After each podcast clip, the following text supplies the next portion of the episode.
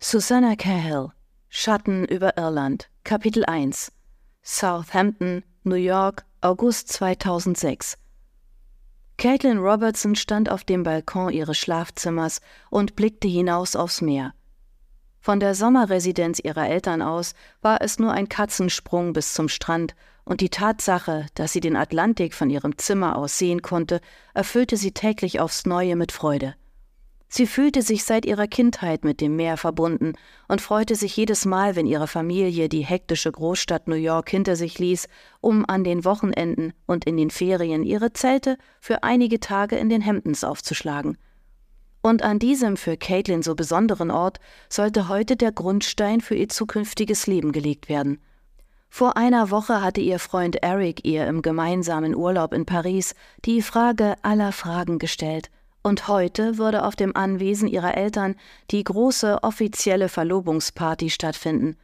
Zu diesem Anlass war das Who's Who von New Yorks feiner Gesellschaft eingeladen worden. Caitlin war trotz des für sie positiven Ereignisses mulmig zumute.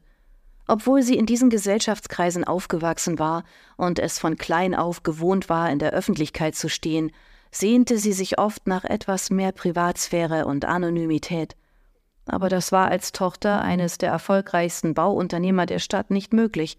Ihre Eltern waren genauso regelmäßige Gäste auf verschiedenen Events wie in den Zeitungen, den seriösen wie den Klatschblättern.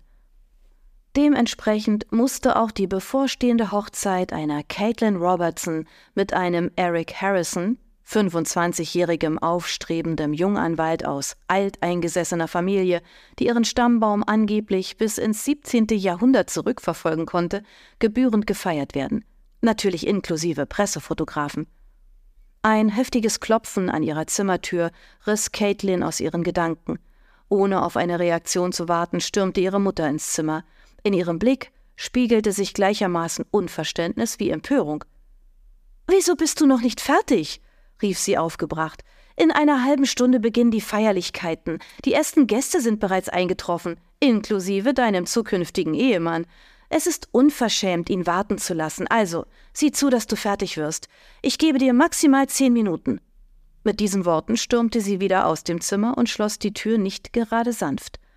Caitlin blickte ihrer Mutter kurz hinterher, dann warf sie einen Blick auf ihr extra für den heutigen Anlass gekauftes Sommerkleid, das ausgebreitet auf ihrem Bett lag. In Gegenwart ihrer Mutter fühlte sie sich manchmal wie ein kleines Kind und nicht wie eine 22-jährige Frau, die bald heiratete. Sie sollte wirklich langsam in die Gänge kommen, denn sie wollte nicht riskieren, dass ihre Mutter ihr noch einen Besuch abstattete. Caitlin zog sich an und drehte sich ihre langen braunen Haare mit dem Lockenstab in Form, dann legte sie ein dezentes Make-up auf, das ihre grünen Augen vorteilhaft betonte, und machte sich auf den Weg in die Eingangshalle. Sie war noch nicht halb die Treppe herabgestiegen, als sie ihren Verlobten Eric auf sich zukommen sah. Hey, meine Süße, alles in Ordnung mit dir? fragte er halb lächelnd, halb besorgt. Als Caitlin ihn sah, legte sich ihre Nervosität. Keine Sorge, mir geht es gut. Ich denke, ich bin nur ein wenig nervös. Du weißt ja, ich stehe nicht gerne im Mittelpunkt der Aufmerksamkeit. Ja, ich weiß, aber das wird sich heute kaum vermeiden lassen. Morgen wird dafür wieder jemand anderes im Fokus stehen. So ist die New Yorker Gesellschaft nun mal. Bis zum Tage unserer Hochzeit hast du dann erstmal deine Ruhe. Er reichte ihr seinen Arm und Caitlin hakte sich bei ihm unter.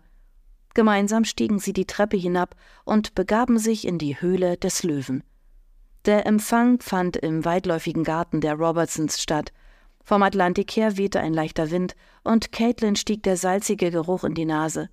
Über ihnen kreisten schreiend Möwen, so als wollten auch sie dem Jubelpaar gratulieren. Als sie die Menschen sah, die sich bereits im Garten versammelt hatten, kehrte Caitlins Nervosität zurück. Je mehr Menschen sie begegnete, die sie freundlich anlächelten und ihr gratulierten, sei es per Handschlag oder Umarmung, desto unwohler fühlte sie sich. In ihr regte sich der Impuls, auf dem Absatz kehrt zu machen und wieder auf ihr Zimmer zu verschwinden. Aber das konnte sie nicht tun. Also hieß es Augen zu und durch. Ihr Verlobter Eric schien mit der ihnen entgegengebrachten Aufmerksamkeit weit weniger Probleme zu haben. Mit seiner stattlichen Größe von 1,90 Meter und seiner durchtrainierten Figur, gepaart mit seinen kurzen blonden Haaren und blauen Augen, war er nicht nur optisch bestens geeignet, die Aufmerksamkeit auf sich zu ziehen. Er war auch ein eher extrovertierter Typ, der meistens nichts dagegen hatte, wenn man ihn in den Mittelpunkt des Interesses rückte. Im Gegensatz zu Caitlin, die lieber privat und unbehelligt ihr Leben führen wollte. Am äußersten Rand des Gartens war ein kleiner Pavillon aufgestellt worden, der mit den schönsten Blumen umrankt war.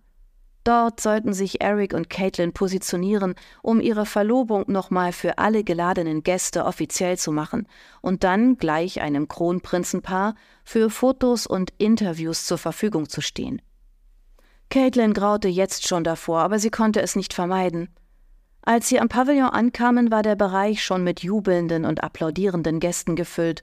Hauptsächlich waren dies Freunde und Verwandte, aber natürlich auch Geschäftspartner von beiden Seiten der Familien. Dazu Pressevertreter, die sich naturgemäß in die erste Reihe gemogelt hatten. Caitlin hatte das Gefühl, jeden Moment ohnmächtig zu werden. Eric, der von den Befindlichkeiten seiner zukünftigen keine Kenntnis zu nehmen schien, nahm sie an der Hand und führte sie an ihren vorgesehenen Platz.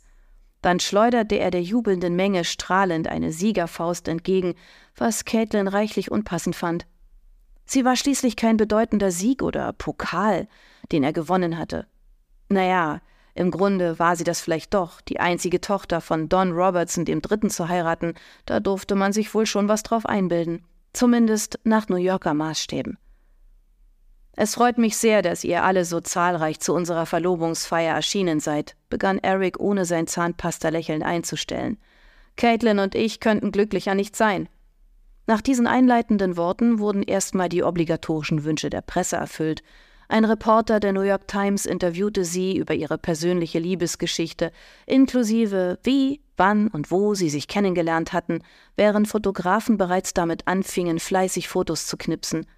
Nach dem Interview wurden die offiziellen Verlobungsfotos geschossen und dann konnte endlich zum gemütlichen Teil übergegangen werden.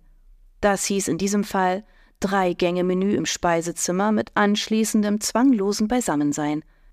Als die letzten Gäste gegen zwei Uhr morgens endlich das Robertsonsche Anwesen verlassen hatten, war Caitlin so kaputt, dass sie sich fast nicht darüber freuen konnte, dass sie es überstanden hatte. Der Tag war äußerst anstrengend und zu ihrem Leidwesen erst der Anfang gewesen. Wenn die Verlobungsfeierlichkeiten schon so ausgeartet waren, wie würde dann erst die Hochzeit werden? Caitlin wollte einfach nur schnell in ihr Bett. Mit letzter Kraft schleppte sie sich ins Badezimmer, um sich abzuschminken und die Zähne zu putzen.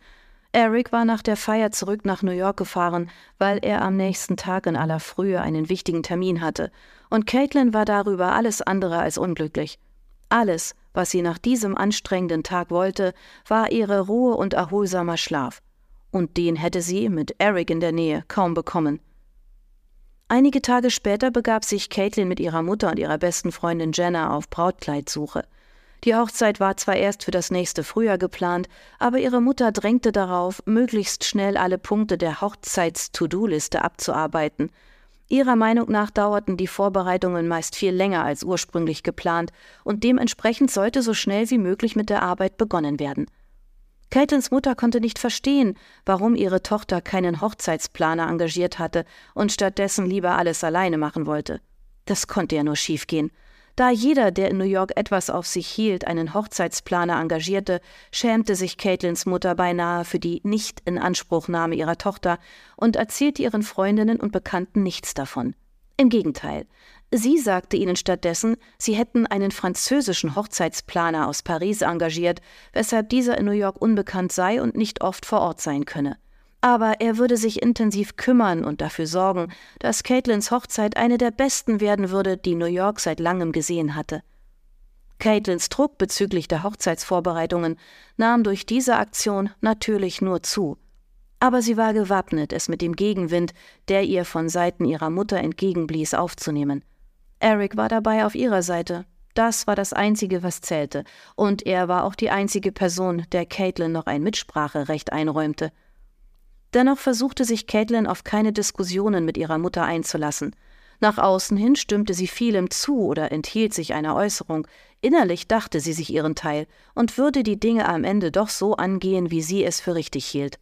Natürlich war es auch nicht Caitlins Entscheidung gewesen, ihre Mutter zu ihrer Brautkleidsuche mitzunehmen. Vielmehr hatte sich diese selbst eingeladen, aber das war eine der Situationen, die Caitlin stillschweigend hinnahm. Zum Glück hatte sie Jenna dabei.